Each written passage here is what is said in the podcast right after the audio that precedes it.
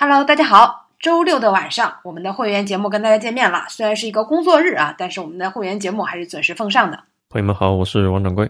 我们在春节期间呢，继续酸菜馆的风格，搞了啊听众的相亲活动。只不过今天我们进行了一次升级啊，考虑到公众号作为一个相亲的渠道呢，它有一定的限制。这种限制让我们觉得参与的质量比较参差不齐。为什么呢？因为任何人他都可以关注我们的公众号，然后留言写自己的相亲的资料，我们也无从核实它的真实性。这其实是给一些听众朋友们造成了困扰。所以呢，我们突然想到一点，就是在会员网站上，我们能不能搞一起会员之间的交友活动呢？没想到反响也挺热烈的。我设计这样的一个升级方案的一个初衷就在于，把原来没有信息门槛的事情，我们加了一个门槛。我记得以前的会员节目专门说了一次，我说我特别喜欢“信息门槛”这个词。为什么呢？有了门槛之后，其实才会有所谓的筛选，才会有一层过滤嘛。我们的会员朋友听了很多期的节目啊，终于下定决心。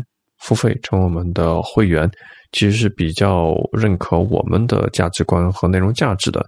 这样的一批朋友们聚在一起，大家是有共性的一些群体朋友，所以提供这样的一个渠道呢，是希望能够帮助得到大家。也收到了很多的留言评论啊，有个人需求的会员也可以登录我们的网站查看相关的留言，也可以发表自己的条件要求。需要提醒一点是，大家要注意保护个人隐私。联系方式建议使用微信号啊，不要暴露手机号码。同时呢，啊，如果你觉得这个活动的留言，你认为有需要个人资料的调整，也可以随时访问我们的会员网站修改自己的评论信息，或者是私信我和钉钉啊，要求删减、删除都可以。这只是开放给我们会员朋友的一个私密的小空间，希望大家能够充分利用。没错啊，我们这个门槛呢，订阅会员节目本身对你的兴趣爱好、对你的学识啊、对你的见识，都是我觉得有一定门槛的。那么更容易找到比较志同道合的人吧啊，这个也是我们的一点小小的初衷，也希望能够对。每一个希望在这里边交到朋友的会员都有所帮助啊。那么我们现在就开始今天的节目吧。那么这周呢也有很多内容跟大家说啊。那么这周呢我看到了一个呃信息，那么这个信息挺有意思的啊，就是说今年不是说原地过年吗？掌柜你知道吗？现在又出来了一个词，叫元年人，你听说过吗？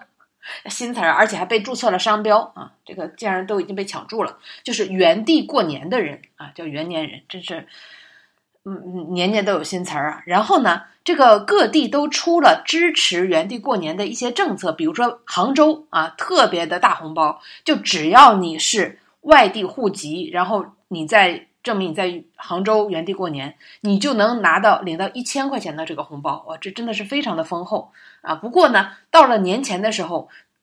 反正我过年回家的时候，已经连续七天全国都没有原地的病例，所以很多的地方就没有那么紧张了。很多人就选择临时又选择准备 回家过年了。所以这个杭州啊，特意提出来了，说如果说你放假期间，如果你要离开杭州半步，那么你就应该主动退还这个红包啊，叫在杭大红包啊。如果说你要是没有退还的话，就二月十一号到二月十七号之间，你要离行了，而且还没有主动退还这个补助资金的话，一旦这个被查查实，有可能会追究相应的法律责任啊。这个也挺有意思的啊，就是发出的红包还要收回去。那么我看发出这个信息之后，很多的留言在那里说啊，我去了，我过节期间我我自驾对吧，到了杭州周边的地方。玩了一天又回来了，这这算离行吗？啊，评论底下的答复都说这就算离行了，就是你去了什么千岛湖了，你去了，不管你去了哪，只要你离开杭州半步啊，你这个红包就不能拿，就要退还啊。这个也是提醒各地拿了补助的人注意啊，有有可能你无意中没有退还什么福利或者红包啊，就可能触犯法律。或者说，这是相当于，如果你不符合政策，然后你离开了杭州，就是薅了杭州市人民政府的一个羊毛啊，嗯这羊毛还值一千多块钱呢。嗯地方的财政也是地方的税收纳税人提供的嘛。嗯，承诺的时候当然是希望最好是大家都留下来啊，不惜一切代价，大家都做元年人啊。但当着当着这个疫情没有那么紧张的时候啊，这个钱其实就有点是冤枉钱了。OK，那么这也是啊关于春节之后的一点小信息。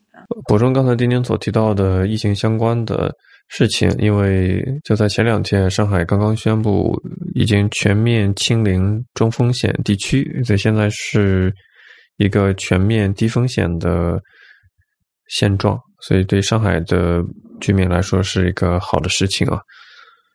这也是体现出来我们国内在城市管理、疫情管理方面口子把得很严，效果也很卓著。第二点呢是聊一下，最近有很多的公开媒体的数据在提醒大家，我们大陆的出生率实在是下降的让人揪心啊！至少有关部门是释放了很多严重的信号，跟大家啊解释一下啊。在二零二零年，公安机关进行户籍登记的新生儿总共有一千零三点五万，啊，同口径比二零一九年下降了约百分之十五啊，非常的严重。按照百分之十五的降幅计算，呃，可能未来中国的新生人口仍然会呃进行持续的下降的趋势啊。中国的少子老龄化啊，有关专家说比日本还要凶猛。一些山东这样的人口大省，跌幅竟是逼近了百分之三十。所以有一个说法讲，八零后退休的时候，全国将会有九亿人口，其中六亿是老年人。不管是发达国家还是发展中国家，还没有一个能够扭转少子化、老龄化这样的一个趋势。这是一个大的背景。就在这样的一个背景下呢，本周。啊，有一条比较有意思的新闻啊，其实是我从了解到的口径是官方的公众号里先提出来的。二月十八号的时候，国家卫健委啊，保之官网发布了对十三届全国人大三次会议第九千八百三十九号建议的答复。答复里面说，建议国家率先在东北地区全面放开生育限制，这样的一个答复。国家卫健委认为啊，对工作很有参考价值，认为东北地区可以立足本地实际进行探索，组织专家进行研究。对外面释放的一个信号就是，国家可能会把东北三省作为一个首先的试点，全面放开人口生育的限制。你想生多少生多少，没有说限制二胎三胎的一个说法了。在这个基础上啊，提出东北地区实施全面生育政策的试点方案。这个信号已经很积极了，嗯，完全放开。那我，嗯，对我作为一个江浙沪人士，对吧？我的一个直观感觉是：一啊，为什么要在东北试点？第二是，假如真的开放试点之后，它能不能有显著性的官方期待的效果？因为开放二胎对我们数据反馈是没有达到预期的人口出生高峰。嗯，丁丁，你作为一位从小在东北生活的资深人士，你听到这样的一个新闻，资深东北人。对，解释一下为什么要把试点放在东北呀？好的，好的啊，这个真的是很有发言权。看到这个数据，我非常的惊讶啊！就是说，二零二零年我们的人口出生竟然下降百分之十五，你知道为什么惊讶吗？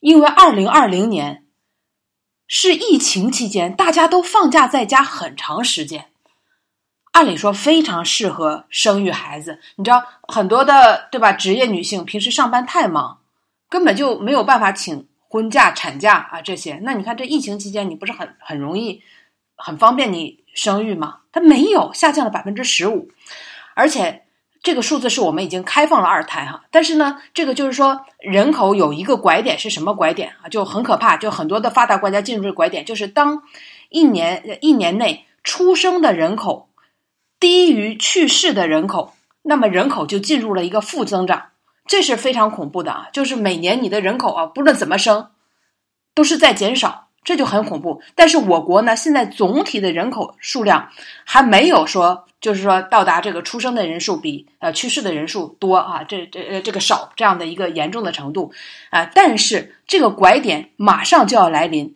到什么时候呢？有可能到二零二七年的时候，中国就将出现一个拐点，就是每年出生的人口要少于去世的人口，然后人人就坐了滑梯一样，就开始人口总数就开始下降了。嗯，但是如果说全国还没有到这个份儿上的话，东北三省提前已经进入到了这个地步。东北三省到什么程度呢？人口的自然增长率啊，就是我们说三个省分别都是负的千分之零点八、负的千分之零点八五和负的千分之一点零一。这是什么概念？就是每年东北出生的人口已经少于了去世和离开的人口，就是人数是急剧下降。这是在全国都是。领头兵了，就是这样的一个程度。那么去年二零一九年，这个东北三省啊，这个离开了多少？减少了四十二点七三万人啊。当然，这个减少这个人数啊，有可能是对吧？有去世的，对吧？然后也有离开这个省的，呃，离开东北三省去别的地方。总之，总人口是一直在下降，所以这个是非常严重的。但为什么说东北三省是？就说整体这个人口总数一直是在领先下降的呢？这个道理非常的简单，因为东北是独生子女政策，我一直都在说独生子女政策执行最彻底的省份。那么在这个呃呃八十年代初的时候啊，七十年代尾八十年代初的时候，就是严格全国执行计划生育的时候，中这个东北因为是城市化最为彻底的这个中国的这个省份啊，这城市化非常彻底，所有的所有的。这个工作人群基本上都在国有企业，不是在体制内，就是在国有的工厂啊，国有的各种各样的，对吧？机关啊、政府啊等等。那么这些人如果说他们要不严格执行这个计划生育的话，就会直接就失去自己的饭碗。没有饭碗，那时候不能买房子，就不能分房，你也没有收入，而不像这个浙江啊、这个南方啊，都去经商啊什么的。你就等于失去了自己生存的最基本的东西，所以东北是最严格执行计划生育的，基本上家家都是一个孩儿。我的同学里边，基本上家里边没有两个孩子以上。那这样的一个情况，这是其一，就是东北执行计划生育最彻底。第二个就是东北三省这几年啊，这个原因很多了。东北三省等于是姥姥不疼，舅舅不爱，所有的国家的优惠的政策。都没有向东北倾斜啊，这个是我们呃知道，大家就不算不了解东北，也应该能够看出来。比如说在电视上或在哪哪哪，你听到关于东北的正面的新闻吗？积极的，对吧？没有。东北临着哪两个国家呢？北朝鲜、俄罗斯，两个字，恶邻，都是恶邻。然后呢，这么多年又没有倾斜的政策，对吧？我所有的我了解到的这个家里边的人面临着不是下岗，或者就是。对吧？年轻人留下的就拍抖音啊，或怎么样，大家都知道的啊。就是这个各个短视频平台，对吧？这个已经成为东北人的第三产业。没有经济支柱，导致什么？培养自己家唯一的一个孩子，重金培养，培养了好了之后呢，就把他送到大城市，输送到大城市，读硕读博之后输送大城市。等孩子出去了之后，老人就带孙子或者是怎么样，就跟着子女也出去了，人口大量的外流。就外流的非常厉害。那呃，我举个例子，就比如说我自己的同学，百分之八十在外省市。我我一直以为这是很正常的。我我我都不觉得，嗯，怎么还有人会回到自己家乡吗？就是因为我是东北出来，因为大家都这样。然后呢，就算我留在了东北的同学，没有生二胎的，因为没有经济支柱的情况下。大家生活都不是很富裕的情况下，特别想把这一个孩子培养好，重金培养，把所有的心血都倾注在他身上。两个孩子哪有这么大的精力啊？我们说是东北有些名人，郎朗是怎么培养出来的？郎朗是东北人，他父亲、母亲，还有那个呃冬奥会滑冰滑雪的那个冠军叫王王什么，就是他曾经说过，先感谢父母了，后来才感谢国家的。就是后来被引起很大的争议。他就是他父母为了培养他，双双辞职就培养他一个人，为了他每天对吧陪他训练或怎么样。这就是东北家庭的普遍现象，把孩子培养出去了，打乒乓球、踢足球，然后父母就跟着他就出去了，这就是导致嗯。因为我对东北不是很了解啊，那所以我就问一个很小白、很无知的问题，请大家见谅。因为在我的认知里面，我每次出去旅游或者是旅行，身边就两种口音，一个是上海口音，一个是东北口音。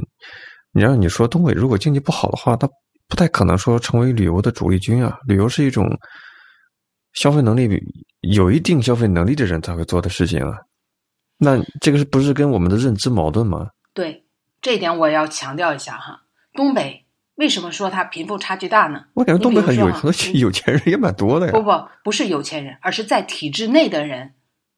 嗯，这个我有些话不是特别方便的说啊，在体制内的人，他的油水是很多的。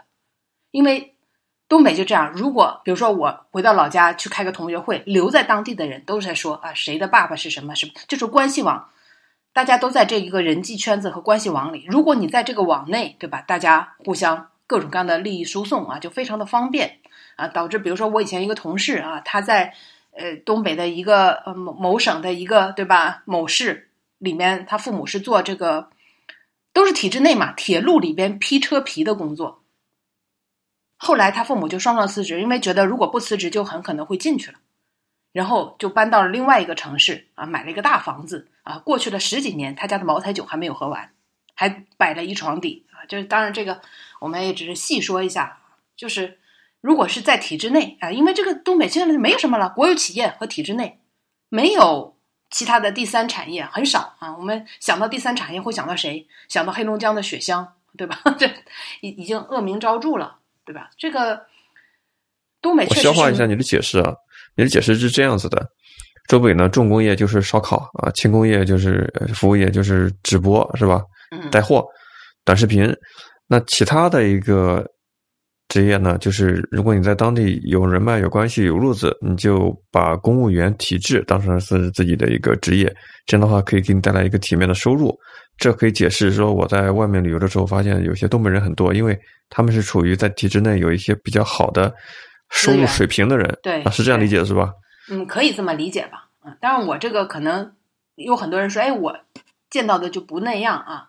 但是大多数的情况下，确实在东北没有特别多的经呃经济政策倾斜的情况下，就民营资本的就业机会，没有理解吗？对，没有。你像我有这个亲戚在东北大城市里边。就看到的就是经济非常的萧条，这是其一。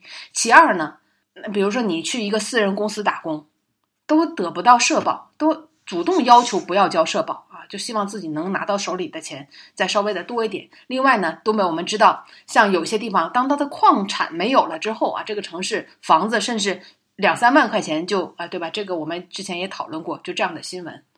就没有办法再持续性的进行去发展啊。那当然，我说的这些的时候，就是想说，东北的人口减少，并不是因为生育不够开放，而是它带来了计划生育带来了一个祸根是什么？大家的生育意愿这个事情是没有办法说提高就提高的。我生就是大家一直都培养一个孩子，这个时候说你生俩吧，你生仨吧，生俩生仨的钱在哪里？就是当我抚养孩子，大家都已经形成一个共识，要重金去培养他的时候，一个家庭只能承受一个孩子。你要承受两个孩子的话，你没有办法给他们均匀的爱，然后还像让他像以前那样去培养他，就很难做到啊。这个生育，这是呃培养资金是一回事儿，生育意愿这件事儿哈，就是大家一旦形成共识之后，不管是东北还是其他的省市，就很难再提高啊。当年是。呃，倡导大家晚婚晚育，不团不停的跟你说啊，就要晚婚晚育，晚婚晚育，已经形成了这个意识之后，那天我看电视上说什么，说女性生育的最佳年龄不要高于二十八岁，二十八岁以前就把孩子生了，二十八岁以后生育都有风险。但是以前倡导的大家不都是要晚婚晚育吗？对吧？这个是这个想法一旦形成了，然后再加上。各方面的对吧？你的职业规划，大学毕业几岁了？大学毕业就二十二岁，读个研究生二十五岁出来，还要去职场打拼，你要有一定的基础了，你才能想到去考虑生孩子这件事儿，就已经很晚了。然后你还要求生两个孩子，现在的家庭负荷已经承担不了啊，在东北可能这种情况。对孩子的教育要求非常高的地方，更是承担不了啊两个以上的孩子。所以我觉得开放生育啊，可能不见得就能够真的改变这个事实。那么在全国啊放开两胎之后啊，明显感觉到没有特别的提高生育意愿。我不是说了吗？已经下降了百，全国都下降了百分之十五。那么在东北这么缺乏，对吧？这个新新人口的情况啊，靠开放生育，我觉得改变不大。刚才我已经说了原因。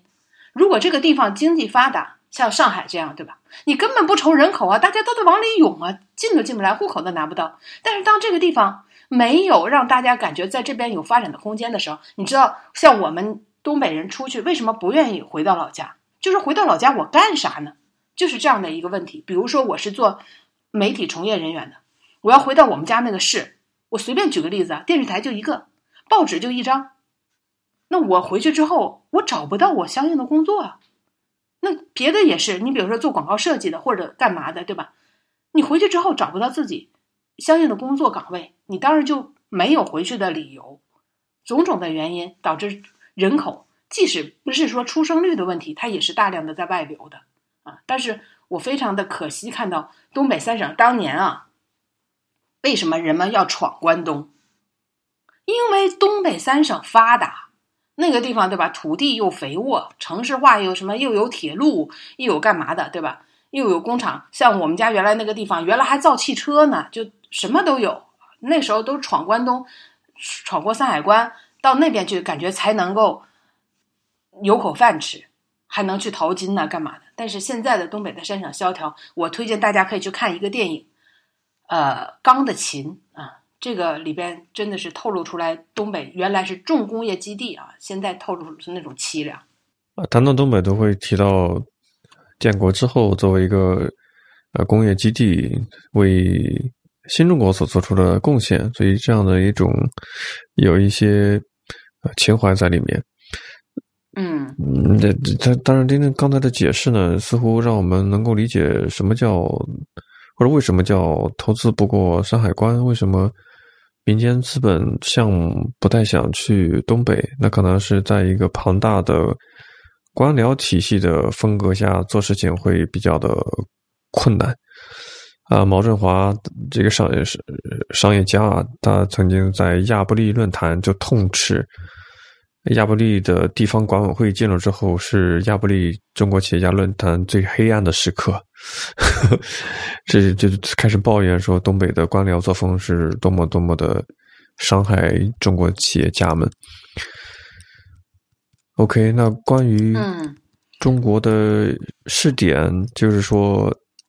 东北是一个人口流失非常典型、非常严重的地区。嗯，那这是一个开放它为试点的一个原因啊。我们推测啊，看能不能振兴，或者说能不能让现在的正在工作的七零后、八零后们未来有足够的接班侠，给他们交养老保养老保险哈。是啊，啊，我我觉得我刚才呃少说了一个数据哈，就是二零一八年和一九年。大陆人口的自然增长率，我们有个增长率是千分之三点八一和千分之三点三四，所以再对比一下，东北都已经负的千分之一点零一了啊，就能看出来东北是多么的率先的进入了人口衰减啊。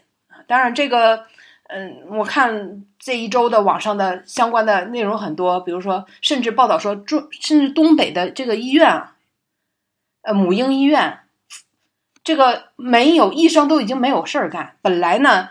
每一个月，就八几年的时候，还有两三两三百名婴儿出生，就一个医院啊。现在呢，只有五六十个新婴儿、新生儿这个降生，工作都越来越清闲。产科医生和护士绩效奖金都受到影响，这真的是肉眼可见的人口减少。而这种减少，我觉得不是东北三省的事儿。未来，对我说，到了二零二七年的时候，中国的全体人口出现一个拐点，就是每年的出生，对吧？少于去世的时候，小于减少的时候。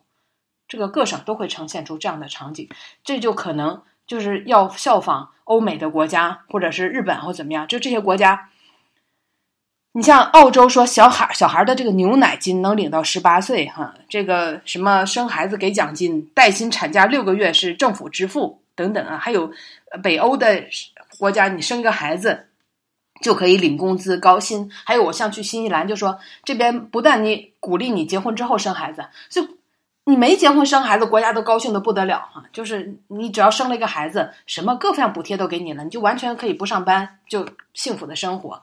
但即使是这样鼓励你生孩子的情况下，这些国家的少子化减少了吗？完全没有，没有逆转啊！现在任何世界一国家都没有一个成功能够逆转这个人口下降趋势的，就是这个成功的案例啊，而且说有的地方甚至是说西方政府因为缺人，连难民呢都都都就是对吧？就敞开大门欢迎你，因为缺少劳动人，劳动人口嘛。这个是世界都在面临的一个问题了。我们借由这样的一个现状，可以聊的东西非常非常多。你比如说，谈到少子化、老龄化，日本是一个典型的国家，但是日本没有因为自己国家的少子化就放开外来移民政策，仍然很紧，反倒是像欧洲的国家，你会感觉他们的移民是。比较包容的，包括是收留难民都会比较包容，这也是体现出不同国家的政府的政治意愿。少就少啊，怎么样啊？日本人仍然是收紧的呀。嗯，这国民不愿生，这是这是他们的选择，这是个人的自由，这是人权，对吧？你不能说把人类把国民像动物配种一样，让他们多生多产仔，那全民发伟哥不就行了？白天上工作，晚上造人，也是工作的一部分，发奖金不就行了？这可能体现出来不同国家的一种政治意愿、政治态度，对这个问题的一个一个一个倾向性吧。可能也是跟他们的本身的福利制度的设计有关系。不过，其实是有一个共识哈，就是全社会都有共，全世界都有个共识，就好像你接受的教育水平越高，你生育的欲望就越低。那。呃，甚至是你，就是说，比如说，在一些华人比较原来占人口比较多的国家啊，这我是马来西亚听说的，因为马来西亚的中国华人吧，就是在那边呢，社会地位也比较高，受到的教育也比较好，因为他们比较有钱啊，几个大的这个企业都是中国华人的，所以他们的生育意愿就低，所以既然华人的比例在这个一些对吧，华裔比较多的国家就越来越低，越来越少，就也有。这样的现象，但你看，我们现在看看这个人口大国，比如说印度啊，或者怎么样，他们可能就是很多国民的这个教育水平啊，或者是财富拥有比较少的时候，那他们反而生育的意愿还比较强啊，这个是挺有意思。一方面，我们追求大家对吧，高素质、高精神生活，然后呢，对吧，就是独立的女性或怎么样，但是另外一方面，就是这样的意识往往会让人们减少生育意愿。不说，还减少这个呃 结婚的意愿，结婚的意愿都降低了。你别说这个生育的意愿，甚至说调查去年二零二零年的时候，有一个中国美好生活大调查发现，过去这一年里边单身人群的幸福感是达到了百分之四十五点七二，和已经就是和已婚人群没有差距。已婚人群是多少？是百分之四十五点七零，就你还要高呢，你知道吗？单身人群的幸福感还要高呢。所以，这个生育生育的意愿当然是随之降低了。这个是中国面临一个很严重的问题。我还是想去这个事情多聊一会儿，可能就跟东北关系不大了。啊，我是感觉，确实大家会认为经济基础会影响到大家的选择的意愿。以前说多生一个孩子就是家里的饭桌上多一双筷子，那现在大家考虑不是这个样子，多一双筷子还不行。还得多一仓库的奶粉，多买学习房的一套房子，嗯嗯啊，多各种培训班的预算，多很多啊，减少牺牲个人夫妻双方个人的支配的时间，把时间分配给这个孩子，它不仅仅是多了一双筷子，确实是成本的焦虑是非常非常高的。但是我最近尤其是。春节期间跟亲戚交流啊，发现大家都好累。我是跟因为我是江苏人嘛，我跟一个苏南的亲戚，他是在常州跟我说，常州现在也是大搞学区房投资，父母们苦不堪言。我又跟苏北的四五线城市的聊天，我真没想到四五线城市竟然也是大搞房地产、炒作学区房的概念。以前我是从呃农村地区，就是凭考试的分数能够进省重点中学，全是凭考试就行了。现在是又要拼自己的考试成绩，又要拼家长的资源实力，有的是纯拼家长的资源实力。你就是好学生，没办法，因为招生的政策变了。让我还挺吃惊的，所以这是一种对全民的绑架，教育成本的绑架，这真的是内卷化，就没有一其他人是获利的，每个人都很累，它不是效率的最优最优解，这是一个感受。第二感受就是为什么穷人更会多生孩子？现在印度的种姓的影响还是非非常深远，对吧？我开始理解这个事情了。我开始理解说，孩子是一个特别好的一种途径，一种方法。说的文雅一点呢，孩子他真的就是时间的朋友，他真的就是你可以在比较贫穷的情况下呢去放养。每个人有每个人的造化或者是主观能动性，也许就改天换地了。你说除此之外，除了人。这个基本的物种的生殖力之外，那你说穷人还能有啥呢？他没有了。我开始理解 为什么穷人要要多生孩子了。你说你你你在他投入的精力多或者是少，可能会对对他有积极的影响，是吧？那从一个家庭这个角度，可能多生一个孩子就是多一种概率，就是让家里翻天覆地的概率。这没有错呀。对对对。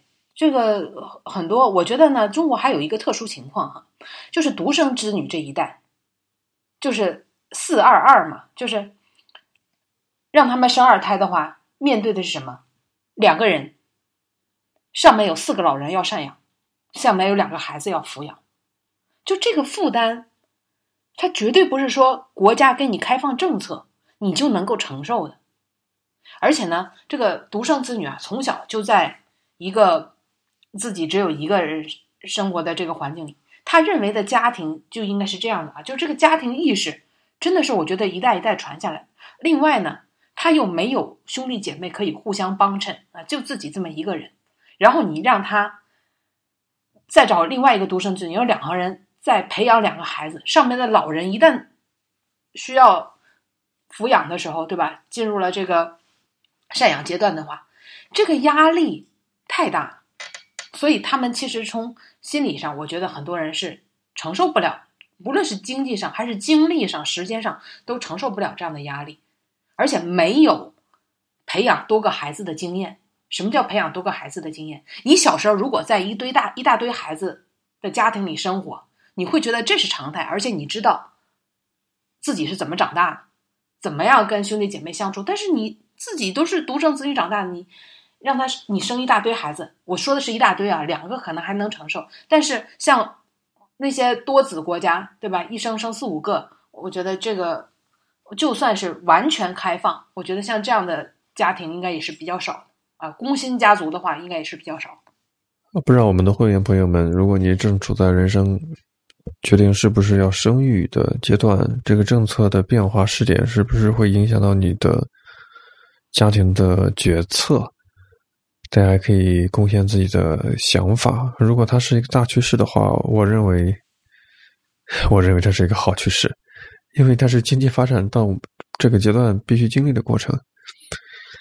以前你会认为啊，地球上已经六十亿人口了，好多了，地球资源都已经被耗尽了。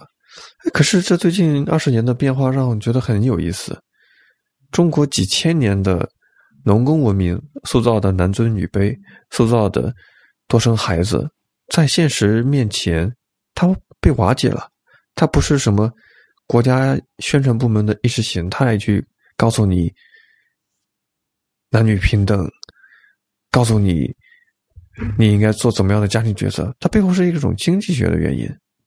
我认为这个过程特别的美妙，没有任何的强制力手段，是人们在这种外界的影响下自己主动做出来的选择。而且我们是在步发达国家的后尘，发达国家正在经历的东西，我们赶上了。我们或者说提前经历了，还没有步入到中等发达国家的水平水平，就已经提前感受到了。对，哎，你这个说的特别的，就是有道理。就是我看大家的这个嗯很多专家啊，咱别说普通人了，这个专家，比如有个这个北京大学的教授啊，他叫李建新，他就说，就我们跟欧美国家的少子还不一样，人口向下不一样，人口快速老龄化，中国还没有准备完善，就是。根本准备的就不够，别的国家其实福利已经很好了，但是从物质财富上讲，中国可以说是未富先老，就还没有钱呢，就进入老龄化阶段了。而且呢，从制度上层面上来讲，中国说是未未全先老。什么叫未制度上？就是你养老的制度，你现在全全面了吗？完善了？养老机构全面吗？养老金发放什么各方面制度未全先老。从观念上讲。中国说是可以说是未立先老，就中国对老龄化的这个观念，对吧？老龄国家、老龄化国家的这个观念还没有树立起来的时候，我们已经进入了老龄化。所以，其实我们无论是到日本还是那些发达国家，其实我们是准备的非常的不充分的，我们还过不上那些国家，对吧？老龄化国家那些老人的生活。好的，关于这个事情，我们先告一段落，期待大家的反馈的意见。那接下来要说一下一个华尔街中文网发来的消息。这个消息呢，我们以前聊过，事类似的事件更新有很多。就是去年的年底，蚂蚁金服的上市被紧急的叫停，是中国国家领导人去拍板的事情啊。按照华尔街中文网爆料爆料啊，是中国国家领导人亲自拍板叫停。那现在呢，这起叫停的事件背后又有。一些内幕被曝光出来。以前呢，媒体的报道是说啊，最高领导人这个团体担心蚂蚁集团增加了中国大陆的金融系统风险，以及，马云公开场合批评中国的监管机构不成熟、不完善、当铺思维。那现在呢，有一个另外的重要的原因浮出水面。就是蚂蚁集团复杂的股权结构，以及从这个复杂的股权结构里面受益的人，令北京方面非常的不安。据知情人士和政府顾问向《华尔街日报》中文网爆料说，在上市前几周啊，中央政府一个调查发现，蚂蚁集团的招股书掩盖了它股权结构的复杂性。通过层层不透明的投资工具的背后，是一个人脉广泛的中国红色权贵组成的一个小圈子。这个小圈子是对核心圈子构成潜在挑战的政治家族有重大的联系。啊，说的比较隐晦啊，其中包括了一个私募股权投资公司，叫博裕资本。它的创始人之一是中国前领导人孙子江志成，还有涉及到啊另外一个已经退休的中共中央的政治局常委女婿领导的另外一个团体。啊，看来这个事情牵扯的是确实比较的复杂。到底是某一个单一的原因，还是说《华尔街日报》中文网披露的这些原因的总和，导致了蚂蚁金服暂时的？IPO 被叫停啊，我们不得而知啊。只不过这个事情已经超出了普通老百姓的想象啊。那么我也看到了关于这方面的一些分析吧啊。首先呢，就是说这些，我们就说红色权贵也罢或者怎么样，他们投资就是违法吗？他不违法，因为他们本身不是政府的官员，所以他们投资，而他说因为没有公开。那大多数的投资它都是不公开的，谁会对吧？哪个企业家或者干嘛，就是这个投资家会清楚的告诉别人我都投资了什么？所以这个事情本身不违法，但是呃，能够把这件事情透露出来啊，其实这里面才比较诡异，就是谁透露了这个信息，透露这个信息的那个内幕的人士啊，目的又何在啊？等等啊，这个才是可能比较微妙的地方吧啊！大家有兴趣的话，可以去看一下这个《华尔街日报》啊，它的这个华尔街中文网上面的这个报道啊，写的还是比较详细的。那接下来一个事情呢，也跟金融投资有关吧。中国的神股茅台本周又出了一个事情，引发了舆论的关注。啊，贵州省科协宣布，茅台的总工程师王力是贵州省科协向上提名的中国工程院院士候选人。这个消息在社交媒体上引发了广泛的批评啊。中国工程院的部门负责人说，已经注意到了这样的一个舆论关注的事情。根据中国的院士增选工作相关的规定，科协的提名呢，只是院士候选人产生的渠道之一。啊，具体的程序是经地方科协推荐，中国科协组织进行筛选，然后上报给中国工程院的主席团审议，方能成为有效的候选人。所以，茅台的总工王力只是处于地方科协推荐公示的阶段，还没有达到有效人选的流程。中国工程院呢是说表示继续关注这样的事情，但是网友不买账啊，网友会觉得，凭什么一个酿造酱香型白酒的公司的工程师有资格去申请中国工程院的院士？院士给人的感觉是一个非常非常高的国家最高荣誉的头衔嘛，所以叫两院的院士嘛。嗯，凭什么一个？就是因为茅台的股价高吗？它的酿酒是有什么核心科技吗？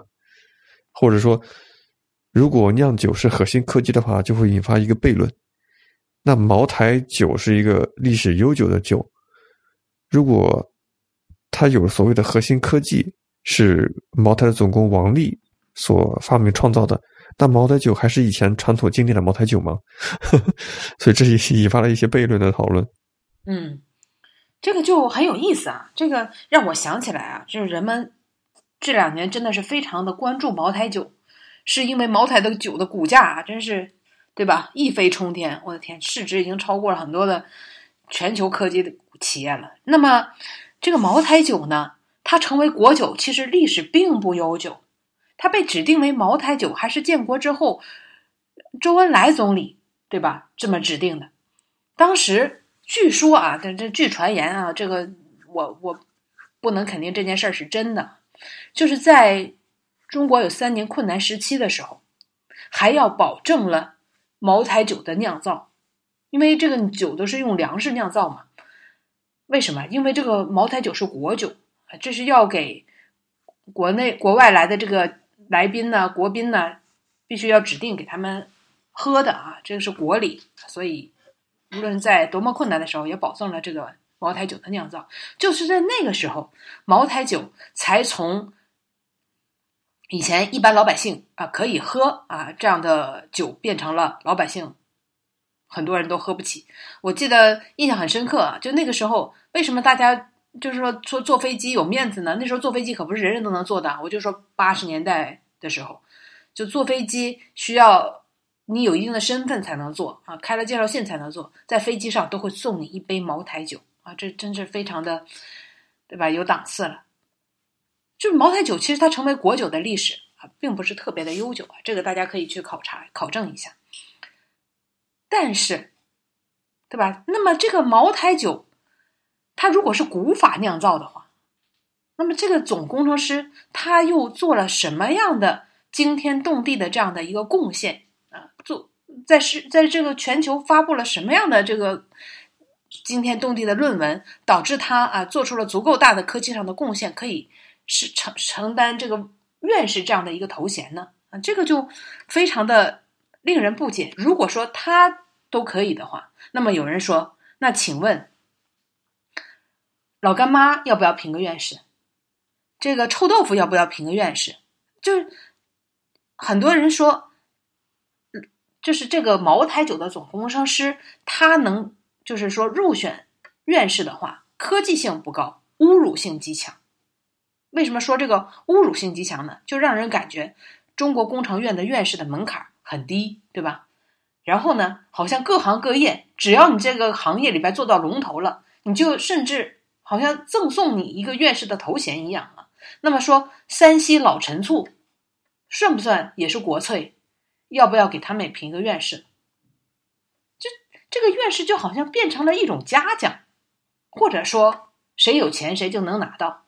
为什么这么讲呢？院士引起争议，绝对不是第一个。那么最先引起争议的是谁呀？是二零一三、二零一一年的时候，当时也有一个对吧？被提名的是谁？中国烟草总公司郑州烟草研究院的副院长研究员谢建平。一个烟草研究人士都能当选院士。当选院士名单啊，我们不是说也提交说这个还要经过层层审核吗？把这一提交上去，立即就引来了二十六位院士的联名质疑，要求重审。当时呢，这个中国工程院的院士钟南山啊，就甚至是对吧，直言就说对这事儿很失望啊，说如果不撤销烟草院士的话，无法向我国几百万因为吸烟而罹患肺癌或者是慢阻肺的这个患者交代。而且这个香烟在任何一个国家都认为这是有危害的，很多国家对吧？香烟上都印上了各种各样的肺癌的这个标志。那你作为一个研究香烟的人，你怎么有资格呢？那么他说呢，他的研究成果是研发出了低焦油、清淡味儿、清香型，加入了天然植物萃取成分的香烟。你听听，就这个就能，就说就能摒弃掉你这个香烟。是致癌的，是有害的吗？那么这个就凭这个成就就能够入选院士吗？就是当时啊，我就说跟这个茅台酒差不多，引起了同样的质疑。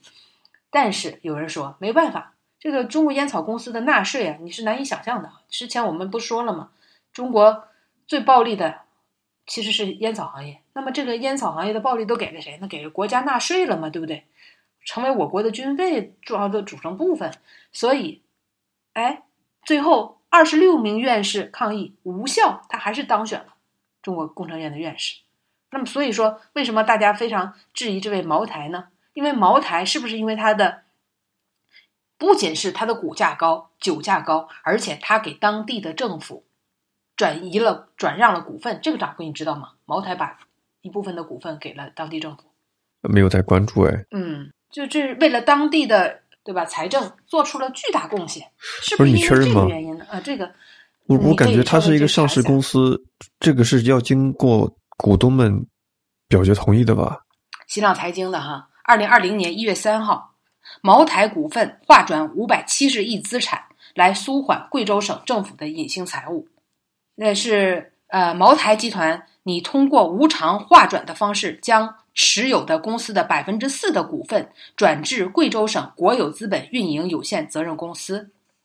那么，这个当时的股价呢是一千一百三十四元啊，所以这次划转给这个贵州省国资运营公司的股份，相当于市值为五百七十亿元呢。那么，这个呢，就是说引起这么大的争议呢，跟茅台还有很大的这个关系啊。那么，我们就说这个茅。就我们说房子啊，都说房住不炒，说房子不是用来呃炒的，是应该用来住的。但是这个茅台酒呢，其实现在在国内跟房子已经有很大的相似之处了。就是说，买的人都是不喝的，喝的人都是不买的。这个掌柜，你有感觉吗？就是买茅台的人和喝茅台的人都不是同一批人。买茅台的人，要么是等着希望它能够升值，对吧？可能用来投资啊；要么呢，就是买来送人，作为这个非真拿得出手的礼品。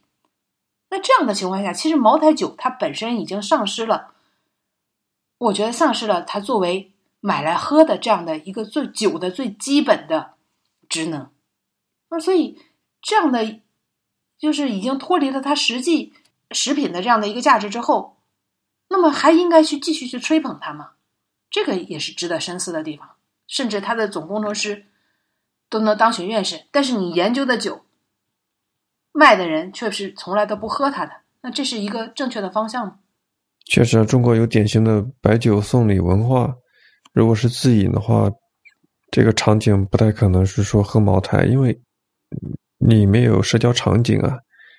你是说在招待朋友、商务接待喝茅台，展现出我对你的重视。如果自己在家自饮的话，谁会花那么多钱喝茅台呢？嗯，我又把那个新闻查了一下。按照我的理解的话，大概是这个样子。那贵州国有资本公司呢，它是持有茅台的贵州茅台的股份的。他把自己所持有的股份划转给了贵州省国资委。那其实可以这样理解啊，比如说我是茅台的股东，我有百分之十的股份，我拿出百分之五，我划转给了。张三，对吧？这是我处理自己的财产的一个行为，对吧？对于其他的股东来说，是他们的权益不受侵害的，因为我是花自己的钱，所以这个无偿划转的话，其实是说国国有资本之间相互划转，就公家划给了另外一个公家，它本身就是持有了一定比例的贵州茅台的股份，这样理解的话就不违反常识了。哎，尽管是这样，你不管怎么说，对不对？确实是送了一个大礼包给当地政府啊，嗯，那确实，嗯，然后呢，呃，这个茅台一直说啊，自己是一千四百九十九块钱一瓶，但市面上根本就买不到，根本就没有这个价格，都是翻倍，都是三千多，你可能才能买到一瓶，甚至是这个茅台酒的纸箱都要五百块钱，卖能卖五百，飘带就上面那个飘带两块钱一个。绷带十五块钱一个，一套酒杯三十块钱，一个茅台酒的手提袋都是一百块钱。就这个酒，它已经脱离了本身作为一个酒它实际的意义啊，它是变成了一种权力的象征。那这样的情况下，这个酒在老百姓心中就本来就不是滋味的情况下啊，高高在上的情况下，他还能拿到啊，他的总工程师还能去入选院士，就更让人感觉到不能接受，就伤害了人们对院士那种崇高的。对吧？认为里边不含任何杂质，向科技致敬的这样一个淳朴的感情。然后呢，这还不是今年唯一一个引起争议的，竟然除了烟草院士、白酒院士，还出来了一个黄金院士。这黄金院士又是谁呢？是山东黄金董事长。山东出黄金啊，今年已经出了两个案子了。一个是呃，这个山东烟台不是有一个矿啊？我们在会员节目都点过啊。这个突然矿里面矿塌了啊，十几个人困在井下，救了好多天，大过年的。还有呢，前两天这个又有一个山东有个矿爆炸了啊，这个爆炸又好像炸有这个死伤的情况出现啊。但山东其实是一个黄金大省。但是这个山东黄金集团有限公司的董事长陈玉民，竟然也能够入选院士候选人。那这个候选人的评判标准到底是啥呢？这个简历上显示他是一个技术员出身，并且获得了二零一二年的国家科学进步国家科学技术进步二等奖。但是呢，这个团队里边啊有九个人啊，他当然他是排名第一了，就他确实是可能还得过呃。科研方面的讲，但重要的是，他是一直在管理岗位上，他是一个董事长的岗位上，他不是一个科技专，就是怎么讲，全身全意在搞研究科研的人，他是一个管理岗位，他是一个当官的，竟然他能够入选，他还是兼了这个党委书记啊、副总经理啊等等等等董董事长等等，就是头衔非常的多。那如果他是一个行业巨头，对当地的财政贡献巨大，就可以成为院士。那干脆这个就不要叫科学院，叫协会好了，对不对？还叫科学院干嘛呢？这然后这个山东大家就去质疑了嘛。那么山东省科协啊，就是回复了，说我们是按照中国科学的要求的这个标准和这个来推荐的。那么说相关的标准和要求，你们自己去科协网上查阅。针对候选人名单引发的争议，这个山东科协说了。严格按照标准推荐，没有说法可以提供，就让人感觉，至少从老百姓看来，没有一个让大家信服的门槛在这里。你只要是行业大佬，或者说你所在的这个企业啊，对当地的财政贡献巨大，你都有可能成为这个啊。然后呢，就让人想起来什么？诺贝尔医学奖获奖者屠呦呦多次申请院士被拒绝啊，这是大家都耳熟能详的，对不对？然后呢，还有世界著名的科学家、半导体专家李爱珍四次落选中国科学院院士之后，却成功的当选了美国院士。还有我们知道什么严宁了、许晨阳了，这都是知名的生物学家和数学家，他们屡次申请，屡次被拒，这个都是。还有我们这去年的时候也讨论过，中国两院院士什么造假、学术造假、抄袭、花钱买卖，对吧？这个新闻里都能查到。什么杨宁啦、李兆申啦等等啊，都被举报了，就让我们感觉，我们认为科学中国最高的科学殿堂啊，其实并不是那么干净了。呃，这其实是挺有意思的一种现象。如果这类疑似腐败的事情曝光之前呢，我们公众的认知是觉得，在学术领域，大家可能会有什么样的？法子改变自己的命运呢，或者什么样的行业的丑闻呢？论文抄袭、实验数据造假，因为在这样的一个标准之下，通过学术的创新研究拿成果是他们相互 PK 的比较有效的方式跟标准，才会导致这样的乱象。但是我们看到的疑似。权贵疑似利益相关者可以冠冕堂皇的走上院士的道路，其实间接的向我们表明，向外界传达一个信息：学术界的标准不再是靠投机性的、造假性的学术竞争拿成果为一个相互 PK 的标准，它已经涉及到了背后的权力的 PK，涉及到了地方的。是不是给财政的贡献大就可以有相应的话语权？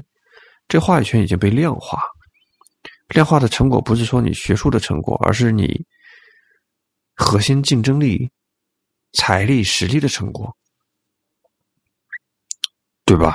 嗯，所以烟草、酒都有特权，黄金董事长，山东省的这个一个企业董事长也有特权。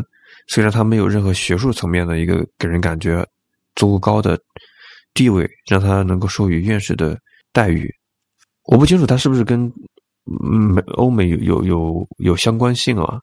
因为在欧美，我们所熟悉的一套话语体系呢，是说科研人员、学术人员，他是受民间的商业公司资本方的影响挟持比较的成熟。比方说，美国的制药公司、美国的制糖业的公司、烟草业的公司，会以赞助资助的名义来收买一些科学家，让这些科学家发表一些有利于这些商业公司的研究报告。比方说，很多在欧美销售电子烟的企业，都大量的花钱收买科学家，让他们发表。电子烟对人体危害度更小，这样的一个方向性的调研成果，这是我们比较熟悉的话语体系。但感觉国内的话，好像我们发展出了自己的特色，对吧？我们对地方财政有足够的影响力，我们都可以申请酒类的院士。当然了，这只是一种有罪的推定啊，也不排除说人家确实有珍贵的本事啊，确实在某些层面可能。酒的成分有一些比较高深的化学反应的控制，它做的比较好，对吧？什么小分子酒、大分子酒搞得比较好，但也有可能啊，只不过我们预计于这种可能性非常非常低。主要是它来自于茅台吧，对吧？它怎么不是来自于洋河大区呢？还是到底是茅台站在了他的肩膀上啊？还是？他站在了茅台的肩膀上，这不是显而易见的吗？这不是每一个有眼睛的人都能看得到的吗？但是从另一个标准来讲的话，它即使是有类似这样的成果的话，你要有注意到，这是一个国家机构，它筛选的标准应该是对国家的安全、国防的力量、国家的经济发展有利，它是对整个社会的效率的运营提升有利。这我认为它应该是说入选工程院院士的标准。它提高了中国的核心竞争力、自然科技的生产力，对吧？这是可以理解的，因为这是一个国家全体公民的福报、公共的利益相关的东西。但是说我们掌握了酿酒的核心科技，好像跟全民的利益不太相关呀。嗯，你说人家袁隆平对吧？这咱就说水稻。这是国计民生，这是大家的对啊，这是农业的核心竞争力啊！农业的核心竞争力，这真是解决了中国人的温饱问题。烟有百害无一利啊，唯一有有意义的就是巨大的税收，对吧？酒这件事儿，老百姓也喝不起的，身份的象征，这样的一个白酒啊，从身体上讲啊，白酒对人也是百百害无一利的，对不对？不不不是这样解释，就是酒呢，它不是。必需品，对，不是必需品。酒它是以大量的消耗粮食为代价酿造出来的，这这是一个，它不是必需品，对吧？你是损耗的是粮食，粮食是必需品，国计民生啊，对啊。嗯，所以这个其实大家都懂了，我们这一点大家都能想到这里边的蹊跷之处啊，再包括那个黄金，对不对？黄金院士，我们说一个院士，如果他。当上院士之后啊，到一个企业里边去做一些技术上的指导和管理工作，大家都是有情，都是觉得能够理解。你如果是一个位高权重的一个企业的一个管理者，然后你这个时候再去申请院士，就让人感觉啊，这里面背后不是光是你科研成果那么简单了。说白了，就像以前的。公务员体制里面当官的可以随便搞一个什么某某大学的硕士文凭、博士文凭一样，他现在就是说有足够的权利之后，可以搞一个更高的学学术上的资格嘛？你是院士的级别嘛？这样就可以像滚雪球效应一样，又成为自己的某一方面的资本。我认为比较。你这个点到点点上了。嗯，你知道现在多少官员？这这某些官员对不对？学历很低，但你要上这个位子上，直接派到。某某党校直接拿个博士回来，你立刻你就可以继续晋升，对吧？这大家都懂的。这这不像你已经当了博士、考了博士、拿了文凭之后，你再来任这个职位，而是你为了你在这个职位上，你去拿到了一个所谓的博士，对吧？这大家一看就知道这里的水分跟你在外面读的博士有什么差别。好的，那我们今天聊的新闻比较少。比较集中要聊一下，呃，国家卫健委透露了一个消息，可能会全面的开放生育的限制。聊了一下茅台的院士，还聊了一下杭州的红包。欢迎大家发来自己的看法。本期的节目先到这里，下期再见。嗯，拜拜。